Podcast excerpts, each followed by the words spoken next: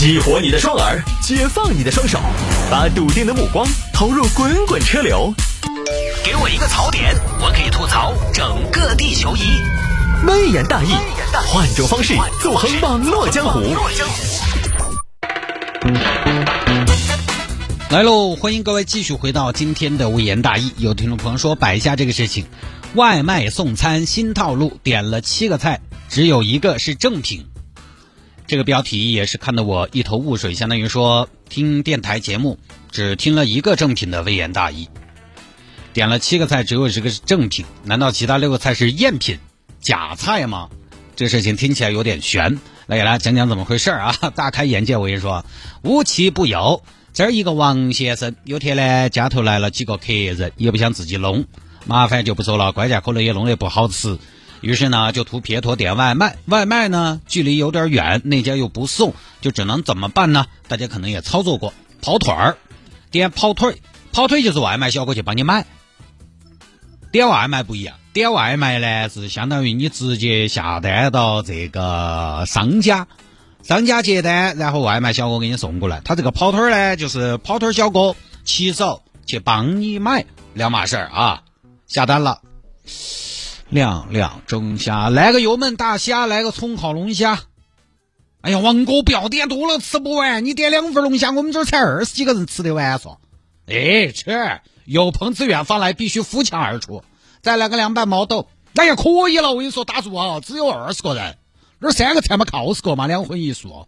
不行不行，再来几个小菜，来个卤藕。哎，差不多了，我跟你说莫点了。菊花，你不要插嘴，你信不信我打你？再来个花甲，哎，可以了，莫点那么多名贵海鲜，花甲算名贵海鲜呢。菊花，你真是的，花甲最多就是个小吃。再来个自然虾球，哎呀，你莫点了，硬是背死娃娃，硬是莫点虾了嘛，吃不完，吃不完，可惜了，二十个人嘛，四个菜嘛，仅够了嘛。行行，我再来来个主食，凉面。好，一共点了四百八十六块钱，其中菜价四百六十六，跑腿费是二十元。那么这边呢，一个骑手甘某就接单了。等了一个多小时，骑手甘某就把菜送拢了。王先生是吧？您的外卖？哦，谢谢谢谢。哎呀，咋那么久啊？你们这个我点的饿了吗？我还以为你们是饿死了吗？呃，不好意思，王先生，出菜慢，您久等了。好，这交易就完成了嘛，就该开开心心吃外卖了噻。结果吃饭的时候，把那些打包的外卖打开一看，把所有菜端出来一看，不对呀，不对呀，王哥做啥子？这个菜分量不对呀？咋嘞？哎呀，差不多可以了，够吃够吃。我们二十个二十个人吃五个菜嘛，仅够了嘛。你这分量再说，不对不对不对，菊花你别插嘴。你就拿这个凉面来说，凉面平时我点的是三个人吃都有剩，今天怎么只有这一点那你是不是点了半份嘛？不可能，菊花你怎么回事喊你来捧场，你要来抵黄。我怎么可能点半份？你这把你王哥说的无地自容了。还有这个油焖大虾也是，今天这个这个虾格外小啊。小王哥，你是不是团购的嘛？因为团购那种套餐那种一般都要少钱。菊花，我怎么可能团购？在座的都是我好朋友，我怎么可能拿团购对付你们？都是单点的原价，我连折扣券都没用。不行，我要找店家。喂，谢老板儿。今天在你们那儿点的外卖，啥东西嘛？分量也少。那个凉面平时三人份儿，今天总共只有五根，是吧？不应该呀！你拍个照片给我们看一下呢。不对呀，王先生，你这个凉面不是我们家的凉面。你活老子，老板儿，一碗凉面都不认账嗦？不是不认账，真不是。大哥，我们家拌凉面，你如果吃过你也知道，我们是不放黄瓜丝儿和火腿边儿，这个我是能确定的。我们都没有这两样配菜，啊？啥子意思？但我点的就点的你们的菜，大哥，你把其他菜拍给我看看呢？你看嘛，咋解释嘛？这个油焖大虾，哎，这这这些菜，大哥，这个里边我看这个油焖大虾就不是我们家的，我们的油焖大虾是不加方便面进去的。即便是要加，我们也是单独装一份，然后食客自己加。然后这个凉拌毛豆也不对，凉拌毛豆我们是不放，我看这个花椒对吧？我们是不放花椒的。这个孜然虾球也不对，我们的孜然虾球没有虾啊。那这个呢？这个葱烤大虾呢？葱烤大虾看这个品相和我们的很像，等于说只有葱烤大虾是真的，其他都是假的。就是我点了四百多的假菜。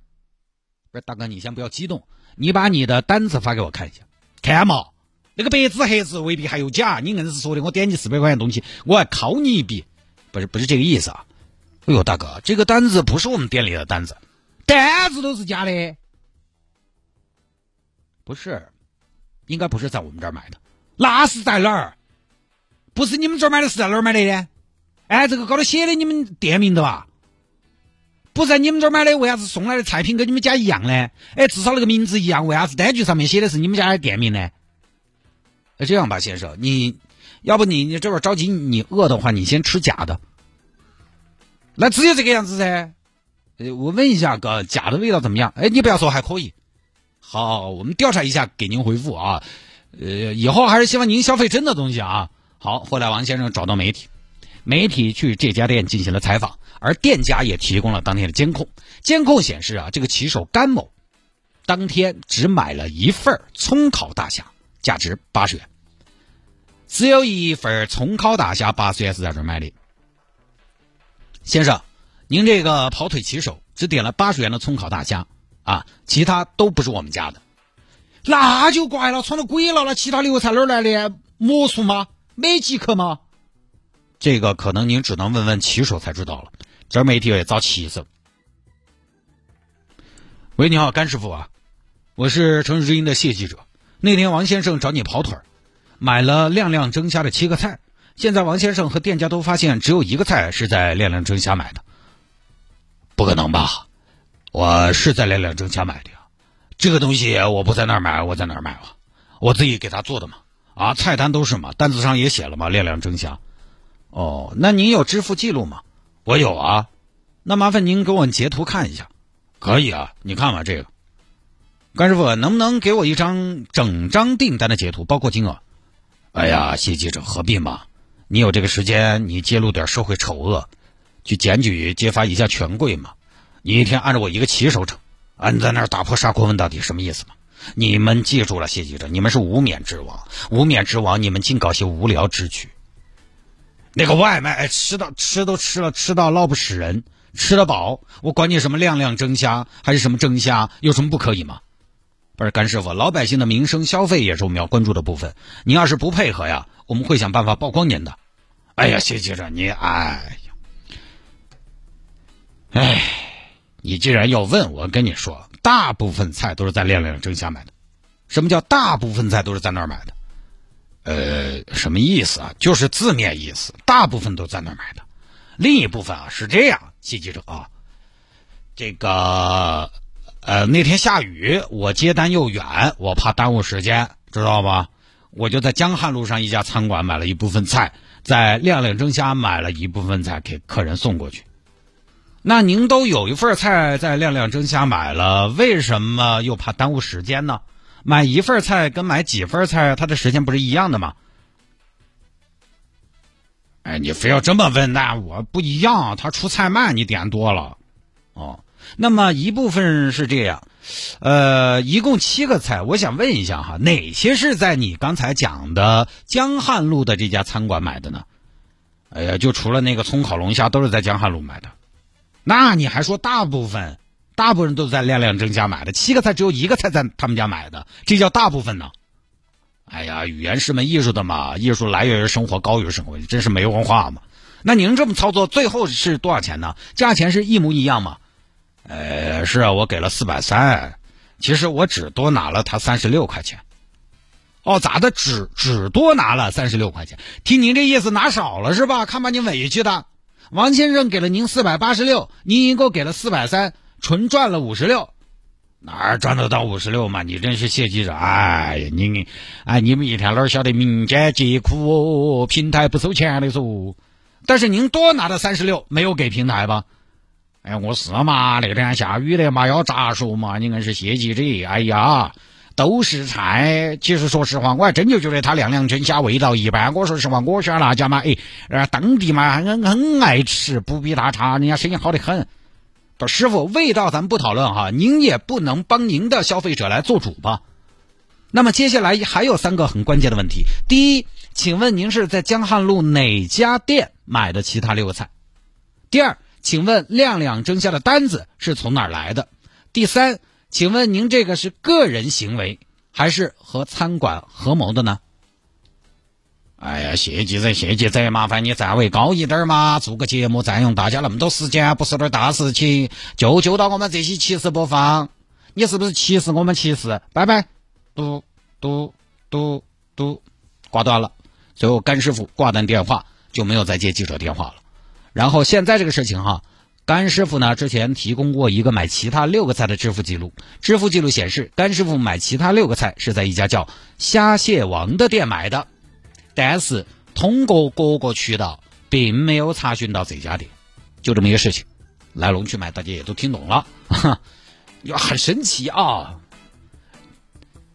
就这个现在点个跑腿儿，你就感觉有的骑士小哥都要下一步大棋。这个事情呢，从现有的报道来看，哈，应该呢就是推测是甘师傅和某商家合谋搞的。而且能在菜品和消费单据上达到一致，可能也不是次把次了，对吧？你说单据输入内容可以修改，菜品总不能修改吧？一家店的七个菜在另外一家店都能买个买到六个，那可能也是比到买比到来的，我觉得。而且甘师傅跑到亮亮蒸虾去买的那个菜，可能也是有原因的，就是好像说系统可以检测到他的送餐路线，他如果没去那家店亮亮蒸虾打一头，他可能也交不到菜。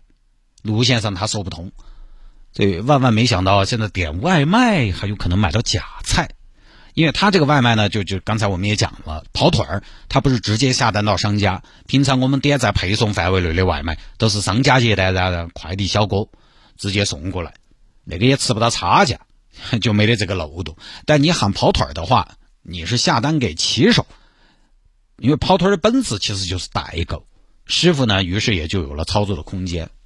哎，跑腿是师傅去点菜。你看，我们经常在网上听说一些代购假包、代购假表，现在代购假菜居然都可以，还是有点狠啊！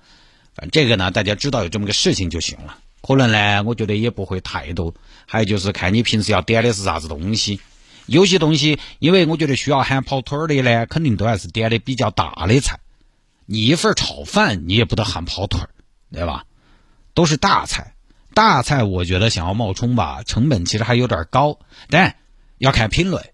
我觉得哈，小龙虾确实就是一个比较特殊的品类，它容易被模仿，容容易出假的。就这个东西，因为食材到处都有，做法又只有那么多，尤其这个事情发生在武汉、湖北那个地方，你就感觉哪个馆子没得小龙虾卖？当地湖北就吃小龙虾嘛，当地这种类似的小龙虾店主要卖点什么？有什么菜点击量高，基本它可能都是一些固定的，至少是很好复制的。各家呢，各户呢，可能也都会差不多。比如说油焖大虾，还有啥子现在流行的蒜蓉、十三香、麻辣啊，这些准备的七七八八，可能也就能应付大部分的消费者的需求了。然后你再说，你再说油焖大虾哪家又特别出众？毛豆、卤藕这种东西更是，可能说不定都是从外面中央厨房配送过来的。可能区别就在于虾大虾小。如果不是老饕，他不是在某一家吃惯了，他可能未必吃得出来区别。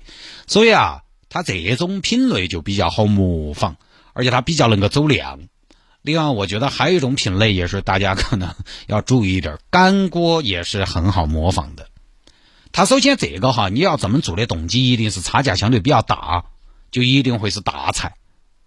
然后其次呢，可能那个菜品的质量，整到最后已经有点看不出来了。再比如说干锅也是，干锅也很好模仿，但是干锅可能在湖北呢，它不如小龙虾那么的受欢迎。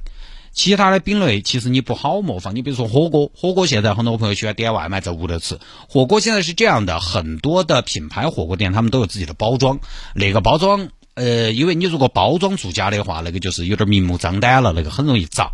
其次呢，那个包装其实还是要花点成本，它不像做个菜，它那个包装它只能去仿一家店，但它做菜像湖北那种地方，小龙虾它可以模仿很多家店。你随便你点亮亮蒸虾还是安安蒸虾，点哪个蒸虾，你反正只要吃的菜是那么几样，我都可以给你打单子出来，所以它相对比较好模仿。哎，其他的可能还不好模仿的，不说了哈。这个事情呢，我觉得平台还是有一定的责任，可以再把机制再完善一下。目前我老妈还没有出来对这个事情进行说明，就这种程度的行为，可能还是要重处。毕竟现在对外卖商家是有要求的，国家是要求的至少证照要齐全，要接受监管的。你这个莫名莫姓莫来头的商家，那我们老百姓哪知道他安全不卫生不？不多说了啊。好吧，各位，最近呢，我也在不停的上传我的抖音。大家如果有了微信，或者说微信不爱加，拼音的谢探数字幺三这个微信号不爱加呢，你在抖音上面也可以顺手关注一下我，城市之音谢探我的抖音账号，城市之音谢探，呃，加为关注就可以了。时不时的会有一些更新，然后看下半年咱是不是弄弄别的段子，也可以考虑进去啊，纳入到我的工作规划当中。